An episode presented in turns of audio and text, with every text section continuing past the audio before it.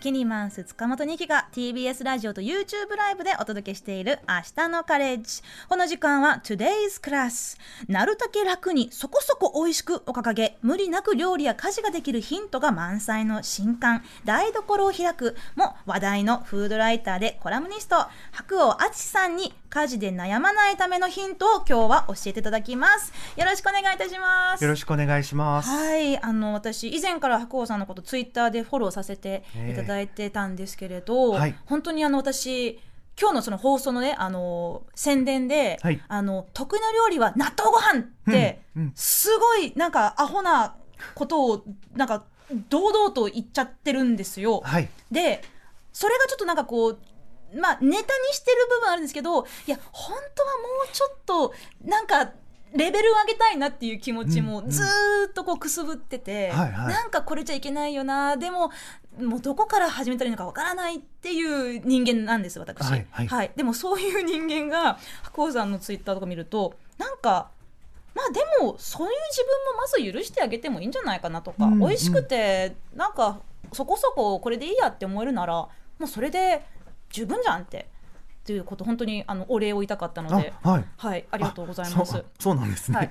なんかフォローしていただいてるってさ今知ってちょっとびっくりしてます。あいえいえいえもう本当にあの、はい。なんかおにぎりの本をおお書きになったじゃないですか、はい。おにぎりだけでなんかもうなんなんていうのかな。そのなんか立派な食卓じゃなくても、うんおにぎりで、ま、満足じゃなくてなんんかねタイトルでしたっけ？あれはあの日本のおにぎりっていうのははい、あの47都道府県をはい。一つのおにぎりで表してみようみたいなはい。コンセプトの絵本だったんですね、写真絵本で、はい。でもなんかおにぎり作る必要ってないじゃないですか。ねおにぎり嫌いな人ってあんまりいないんじゃないんですかね。そうですね、うん。結構子供さんからあのご高齢の方まではい。すごい好きな人多いですよね。ねえ。あの白鸚さんはもともと大学を卒業されてからい。出版社で働いて、うん。でその後でフリーになられたそうですけれど、はい。まあ、暮らし食郷土料理やローカルフードをテーマとされていて、はい。まあ、これまでもたくさんご本出してますけれど、まあ、今回こう「台所を開く」はい、というタイトルのご本ですがこれはあの、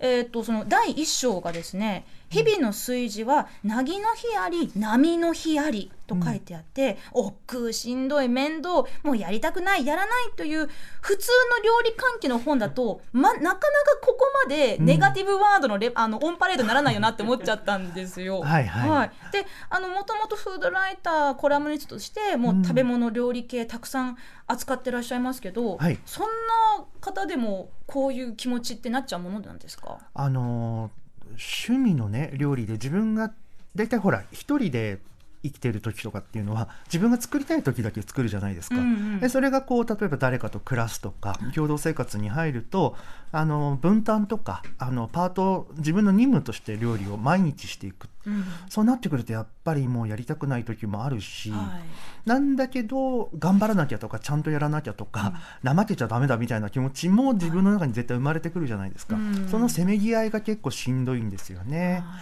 あの楽をしようってスパッて思える時となんかそんなことしちゃう自分ってダメだよなみたいな、うん。なんか変に自分を責める日とかないですか？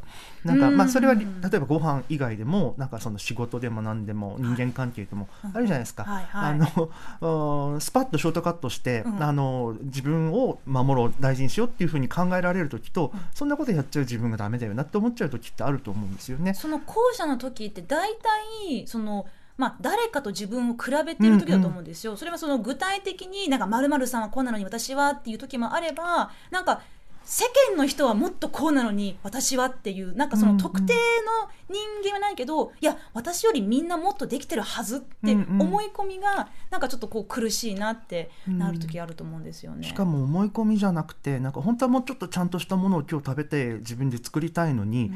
まあいいかこれでっていうふうになんかいろいろ他の方法を取っちゃうじゃないですか、でそれでなんかこう食べながら SNS とか見るといやもう同い年の友人だったり友達とか、あのがねすごいちゃんとしたご飯作ってたりするとうわーとか思ったりしますよね。すごいちゃんとしたご飯を作った時だけそういうのをあ アップしてる、ね、ば映えるやつだけうんうん。SNS とかにアップしてるかもしれないけど、うんうんでも結局そういうのしか見ないとあいやこの人は毎回毎回素晴らしい、もうホホームをホームライフを送ってるんだわってキーってこうハンカチなんか噛みたくなっちゃうけれど。でもまあもうそもそもでも自分はそういうタイプじゃないからじゃあもう全部全部もう諦めようとか私はもう一生そんなのできっこないって、うんうん。全部それ否定しちゃうのも私個人としてはいやなんかちょっとそうじゃないんだよなってなるんですよね。あのすごい楽とか自分を無理しないことを優先する日もあれば、うん。なんか今日すっごいしっかり作りたいなとか凝ったもの作りたいなとか時間かけてやりたいっていう日もあるじゃないですか、うんうん。だからそういうふうに気持ちに波があるっていうのが普通の人間というか一般的なことだと思ってて、はい。ですよねっていう本作りたかったんですよね。うん、私時々本当にど深夜に、うん。いきなりクッキーとか作りたくなる時あるんですよ。へー。なんかこうもう夜中にうんうん。なんかちょっとスイーツ作りたいとかなんかチョコパウンドケーキ焼いちゃおうかなって。ねそれで本当にそのままもう長なんかゾーンに入っちゃって。素晴らしい。いやでもなんかなんかなんでその時なんだろうなっていうなんですけど。でもやりたい時にやるのいいですよね。自分もなんかこういきなり夜中に3品4品ぐらい作り置きを始める時もあるし、へー。うんなんか大鍋にいっぱい煮込み作りたくなるとか。あでも煮込み料理とかいいですよねって今言おうと思ったんですけど私煮込み料理作ったことあったっけ？食べるのが好きなんです。そっかそっか。なんかあと、うん、いつもや絶対やりたくないんだけど、ものすごい丁寧に細切りして、はい。キャロットラペ作りたくなる時もあるし、はい。もうそんなん絶対やりたくないって日もあるしでそのムラがあるのが人間でいいじゃんっていうところに、なんか自分でようやく行きつけたから、うんそこに行き着くまではいのことをこの台所を開くっていう本で書いたつもりなんですよね。じゃあ本当にこれまでの人生の中でうん。もっとこうしなきゃとか、何品も揃えなきゃとか、あの映えを大事にしなきゃっていうこともたくさんあったんですか？そうですね。なんかその自分がフードライターとして料理の記事を作ったり僕はあのレシピを考えたりそのそういう記事も自分で提供してるんですけど、うん。やっぱり料理はうまくなりたかったし、はい。小さい頃からすっごい好きだったんですよね。うん。でうちの母親が、まあ、料理上手ってか料理大好きな人で、はい。もう、まあ、専業主婦なんですけど昭和のあの絶対に同じものを続けておかず出さないんですよ。うん。まあ、手作りですけど、まあ、レトルトとかも使うんだけどそういうなんかいわゆるちょっと完璧なところがあって、うん。でそれで人と暮らしたのが40歳で8年前なんですけど、はい。でまあじゃあ俺料理担当やるわって感じで、まあ、自信もあるわけですよ。まあやっぱりそうん。の役割分担で、っていうか料理もも好きだし、うんうん。まあ、私はできるであろうとはい。思ってたんだけどその朝昼晩とはい。なん1日3食の用意をずっと休みなくやっていくっていうことの大変さは全然想像もつかなかったし、はい。でやっぱりあこんなはずじゃなかったとか、もっとちゃんと毎日いろいろ作れると思ってたのにもう頭が真っ白になって何にも浮かばないとか、うん。えどうした？こんなはずじゃこんなはずじゃみたいな。でしかもフードライターとか言ってるのにそういうちょっと弱音も言いにくいっうんていうところで悩んだりしてじゃあでも開き直ったりする日もありこうやった方が私は楽だなとか、はい。こういうふうに考えようとかもうお弁当だったらもう作っても2品まで、うん。うん、1品だっていいって。もう1品は買ってきたものでもいいやとか、うん。ゆで卵でいいやとか、うんうん。いうふうになんか自分自分でそれでいいじゃんっていう、はい。なんかいろんなジャッジをしてったんですよね。うん。そんなにちゃんとやる必要ないよとか、はい。あれ俺何と戦ってるんだろうとか、うんうん。そんな自問自答して得られた答え自分なりの答えとかを詰め込んだかなああ本当にそういうご率直なこれまでのお気持ちと葛藤がこの一冊に詰め込まれてるという感じがしますけど、まあ、それこそね本当にもうなんかいろんなおかずがてんこ盛りのお弁当みたいにこうギュギュギュッと愛情たっぷり詰め込んでるのかなって印象を受けるんですけどそのお母様のお話で、はいはい。わゆるその、まあ、昭和の専業主婦で、こうなんか話を聞いてるとこうおお母様はこう楽しみながらそれをやってらっしゃったのかなと気になったんですよ。あの結構ねこの本にも書いたんですけど、うん。その彼女も彼女なりの割と苦しみとか葛藤がいっぱいあったと思うんですよね。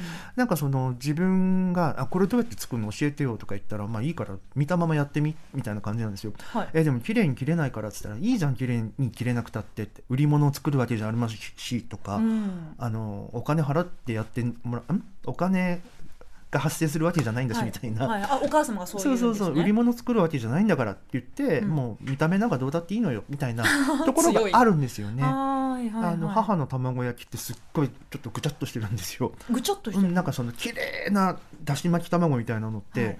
あの出てこないんです。なんか、うん。まあ、適当にさささってまとめただけで。でも美味しそうちょっとなんか半熟な感じなんですだからもうその時ってバラバラなんですけどね。だからなんかいうちはこれでいいの。家はこれでいいんだよっていうのをすごく今思うとうん。体現して教えてくれてたので、そっか。なんかそういうことを思い出して楽になれるところもありました。なんかその片方から見るとすごい完璧にこなしてるように見える人でも、うん。もう片方から見るといや結構手間もう手抜いてるし、うんうん。もうかんもうここはもう簡単でいいのよってやっぱり楽するところは楽してるっていうのも、うんなんか両面から見るとあ、うんこんな感じでもいいんだって。なんかその手を抜くっていうこともねつい私たち言っちゃうんだけど、うん。なんか別にそれは手抜きではないんですよね、はい。私のうちの卵焼きはこうっていうだけで、うんうん。でも本当の卵焼きってこうでしょみたいなことを言う方もあるけどその家の本当はそうかもしれないけどうちの家の本当は違うから、うん。どっちが手をかけてない抜いてるとかっていうわけではないよねっていうことをすごい大事にしたいんですようね。うん。ん、だからはい。ごめんなさい。人のうちのスタイルの料理っていっぱいあるから、はい。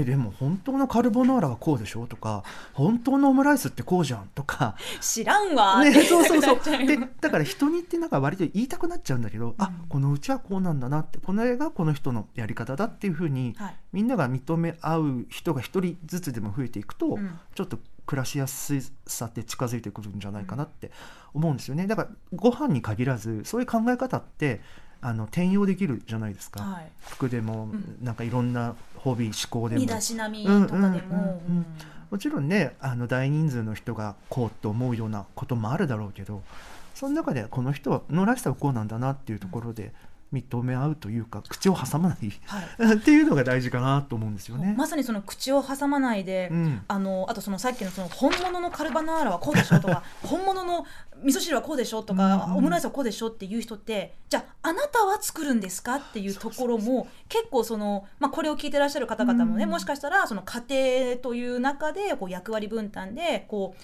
まあ、昔ならではの私作る人 僕食べる人みたいなことが、まあ、今でも続いている、ねうんような環境もあるでしょうし私はそれを別に否定するわけではないんですけど、はいはい。その僕食べる人、まあまあ、ジェジェンダー関係なく食べる人が作る人にこれなんか違くないとか、うんうん。味味付けがおかしいよとかそういう時ってすごく言われる側はしんどいしせっかく作ったのになんで言われちゃうの？じゃうんうん。あ言われないようにもっともっと頑張んなきゃとか完璧を目指さなきゃっていう。その今日はそのやっぱりこうか家事がしんどいとかもう疲れてしまう、でも罪悪感が湧くっていうところも、なんかわ私はなんていうかなその、まあ、海外で育育った時期が長いんですけれど、はいはい。やっぱりその日本のその食文化というかその食の素晴らしさって、うん。まあ本当に家庭料理もすごくこう求められてるっていうか当たり前のようにあるような感じ、うん。例えばおお弁当とかも、うんうん。あのそのまあ、弁当ってねその海外でもすごくなんかこうバズってたりしましたけど、そのキャラ弁とか素晴らしい、あの何時間もかけるような芸術性の高いこんな食べ物を作るんで日本人おおそう来るとか言われてるけどでもそれを毎日やれる人ばかりじゃないじゃないですか。うんうんうんでそういうこうハードルをめっちゃこう高く持ってかれちゃったのはそれをこう今の世の中いやもう別になくていいじゃん、そんなのもう自分のケアを優先に楽しもうよってもっともっと白鸚さんみたいな人がいっぱいいてくれたら肩の力抜ける人もいる増えるんじゃないのかなって思うんですよね。なんかでも大変だなと思うのは肩の力を抜かせてあげられるのって自分しかいないんですよね。うん。自分の肩の力を抜ける。だからもういや私はできない。私はこうこれでいいみたいなジャッジをしていくのがすごく大事だなって思ったんですよ。はい。例えばなんかその日常料理は馬の合う料理だけでいこうっていう一章があるんですけど、はい。あのワンコラムが入ってるんだけど、はい。それ例えばね自分は最初唐揚げとか餃子とかはい。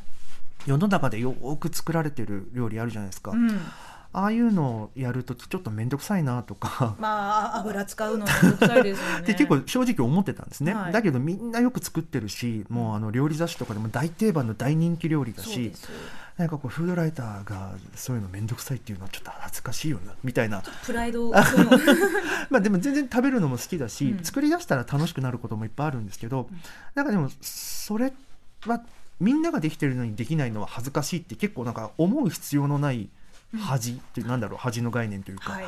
あれななんで嫌いなのかなって考えた時に理由はない。馬が合わないんだなと思ったんですよ。で他の人からしたら面倒と思われるような例えば一から出し引いてうどんうん。作るとかすごい好きなんですよね、はいはい。だからでもこれは私は馬が合うんだなと、ううん。んうん。なんかでも人間関係と一緒で、はい。どんものすごいみんなから性格が良くて愛されてるけどなんか私合わないんだよなっていう人っていやいたりするじゃないですか、うんうんうん。一般的に。はいはい。でその人と無理に仲良くなる必要ないですよね、っうん。ていうのと料理って同じだと思ったんですよ。別に嫌いになる必要もないけけどまあどうんうん。ちょっとこれぐらい距離を置かせてもらおうかなでいいじゃんっていうことですかね。だからなんかそのポピュラーで一般的だからって作れるようにならなくてよくてあの作ってて面倒くさくない？うん。自分が鬱陶しくない料理だけ作れば日常自分の家庭料理はいいじゃんって、うん当たり前のことなのに、うんそう思えなかったんですよ最初。へうんえ。それき変わったきっかけは何だったんでしょそうだなあ、まあ、だんだん年取ってずうずうしくなったんじゃないですかね。う。はい。ちょっとそれは希望が持てますね。年を取ると強くなるってことですねうん、。そうどうどうですかね。うん、なんかでもやっぱり若い頃に一通りはやってみたんですよ。はいうん、でそれで私は何を面倒くさいと思うのかっていうのを体験できてよかったかな。うんそれをこう。これじゃダメじゃなくていやこれでもいいじゃんって、まあ、それを受け入れるようになったってことですかね。あとなんでしょうね。あの年取ってだんだんあ揚げ物とかがちょっと苦手になったっていうのもあるかもしあれない。食べるそうそう。方もあのね、あのー周囲の友達に聞くと、うん。あの子供がいたりもう23人いたりすると、揚げ物一気にガーって作れるんですよ、うんで結構子供好きじゃないですか、はい。だからやる回数が増えてだんだんうまくもなっていくし、ちょっと自分の中でレシピが入ってくるから、はい。あの慣れちゃうよって言うんですけど、ずーっとあの子供もいないですしね、はい。だからまあそういう、まあ、唐揚げにこだわってるわけじゃないんですけど、うんなんかそういうふうになんかその誰かが喜ぶのを見たいっていうモチベーションとしてすごく恥ずかしいんですけれど、ね恥ずかしくない。なんかこうあこういう料理作れるようになりたいなとかこれをこれを作ったらなんかテンション上がるかもしれないなってあとなんかこうまあビジュアルも綺麗だなってもあるんですけど、それはこうちょきちょき切り抜いて。なんかすごいこだわってた時はもうなんかこうコラージュみたいにこう貼り付けてってでそれがすごい楽しかったんですよ。うんうん。もう自分自己流のレシピ本をスクラップブックで楽しむことで完結してたかもしれないけど、うん。それも私なりのまあレシピの楽しみか 料理の楽しみ方で言ったら変ですけれど。あの情報を貯めてる今多分時期なので、はい。ななんかのきっかけでやってみようってスイッチが入る時が必ずあるから。爆発するかうんもしれませうんねですそうです。だからうんそれがまだってだけで、あーあの多分それがいつかなんか生きる日が来ると思います。といいですけどなんかその誰かのために作るって時は私私としてはスイッチが入るんですよ、うんまあ、ちょっとじゃあうん。ホームパーティーするから一品持ち寄りとか、まあ、ちょっとピクニックしようとかなるとなんかこう気合い入れて、あのわざわざあのお弁当につけるあのピックとかうんうんうん。買っちゃって、なんかこうあのいろいろこう飾り付けとかもねやっちゃったりするんですけど、はいはい。もう何年に一度っていう感じなんですよ私の場合は。なんかその本当にこう料理というものまあそのね食べ食べなきゃ生きてられないわけですけど、まあ、お腹に入ればいいじゃないっていう人もいれば、うん。いややっぱりこう目で楽しんででこう心豊かな食卓をとかすごくこだわる人もいますけど、まあ、その一番大事なのはしなければならないをちょっとやめてみませんか？っていうことですかね。うんこれはねあの状況にもよってあのご家族がいたりするともう毎日本当にやらなきゃいけないんで大変になってくるんですけど、なるそうですね。自分の中でこう結構ルールって勝手に決めてしまっているから、うんあれなんか自分がとらわれていることをちょっと書き出してみるっていうのもいいと思うんですよ。あの辛く感じることをまず書き出してみると、うん本当にやらなきゃいけないかどうかっていうのをちょっとチェックしやすいかなとは思います。私これ料理からちょっと離れるんですけど、うんあの埃とかこう、はい。気づくじゃないですか、うん。こう部屋の片隅に。あはいはい。ちょっと埃っぽいとこあった、もうそれ見ちゃうと家中全部あのちっちゃいほうきで腰かがめながら、うん。ほうきとちりとりでさっさかさっさかさっさかややらないとなんかすっきりしなくなっちゃうんですよ。あすごい。でそいやでもなんかそこもそれそのスイッチが入ると、はい。じゃあ次ちょっと冷蔵庫もなんかちょっとほこり溜まってんなとか冷蔵庫のちょっと脇のところも溜まってんなとか もうね止まんでソファーの下も止まってんなとかなっちゃうんででそこでもうここぐらいでよしとうん。いうそのオフスイッチはがなかなか見つからなくい、て。でもそれはやりたいからいいんじゃない？いいんですかね、うん。それでなんか他のメールとかあのなんかほどんどん仕事系のものがこう置いてかれたりするんですけれど。うん。でもちょっとそれ半分自分の中でレジャーな部分ないですか？あそうなんなんかね、うん、すっきりこ気持ちもする。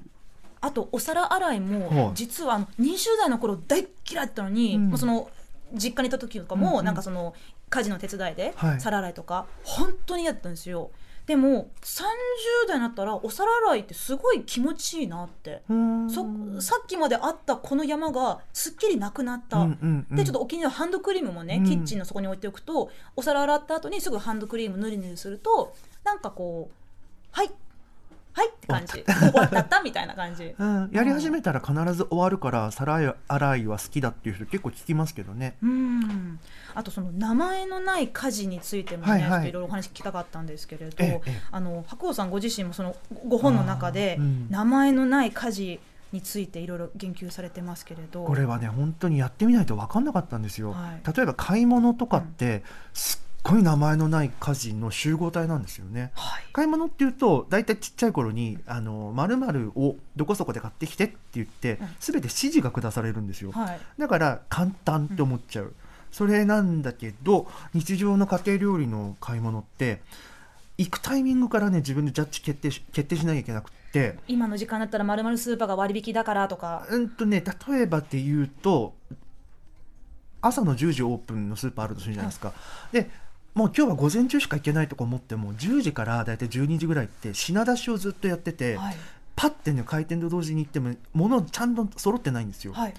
でお昼ぐらいに行くと周辺のサラリーマンあと会社員の方たちがランチ会に来てたりしてすごい混むんですね、だからで夕飯の支度の4時5時とかもまた混むと、うん。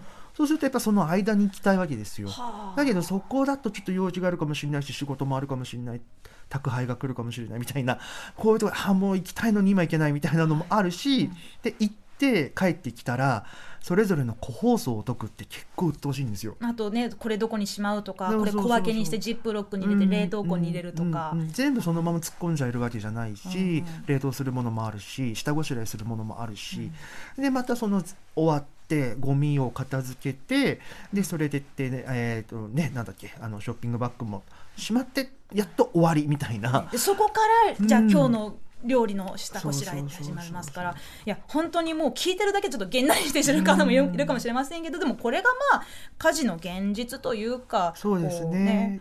うん、でもそれをこう楽しむ方法全部全部げんなりしてなんかああーもうしんどいしんどいっていうんじゃなくて少しでもまあそのた楽する。うん。なるだけた楽に。でそしてそこそこ美味しく。できるんだよっていうことを、私はこの台所を開くからたくさんヒントが詰まってると思いますのでありがとうもうちょっとネガティブな話ばっかりちょっと申し訳なかったんですけれどすいますいません。でもあのこの後でね皆さんからのメッセージもちょっと紹介していきたいので、えーこの後も、えーおお付き合いいただきますがその前に白鸚さんのプレイリストから一曲おかけしましょう、はい。どんな曲でしょうか？えーサマラ・ジョイという人の「リンガー・アワイル」という曲を選びました。はいどんな曲ですか？えっとね、ジャズなんですけど、僕昔から黒人女性ボーカルが大好きなんですね、はい。で今一番聴いてるアルバムから選んだんですけどなんて言うんだろう。サマラ・ジョイっていう楽器があるみたいな感じ。木管でも金管でもない素晴らしい声とフィーリングとピッチなんですよ。はい。でちょっとあの今気に入ってるんで聴いてください。ありがとうございます。それではお聴きください。サマラ・ジョイリンガー・アワイル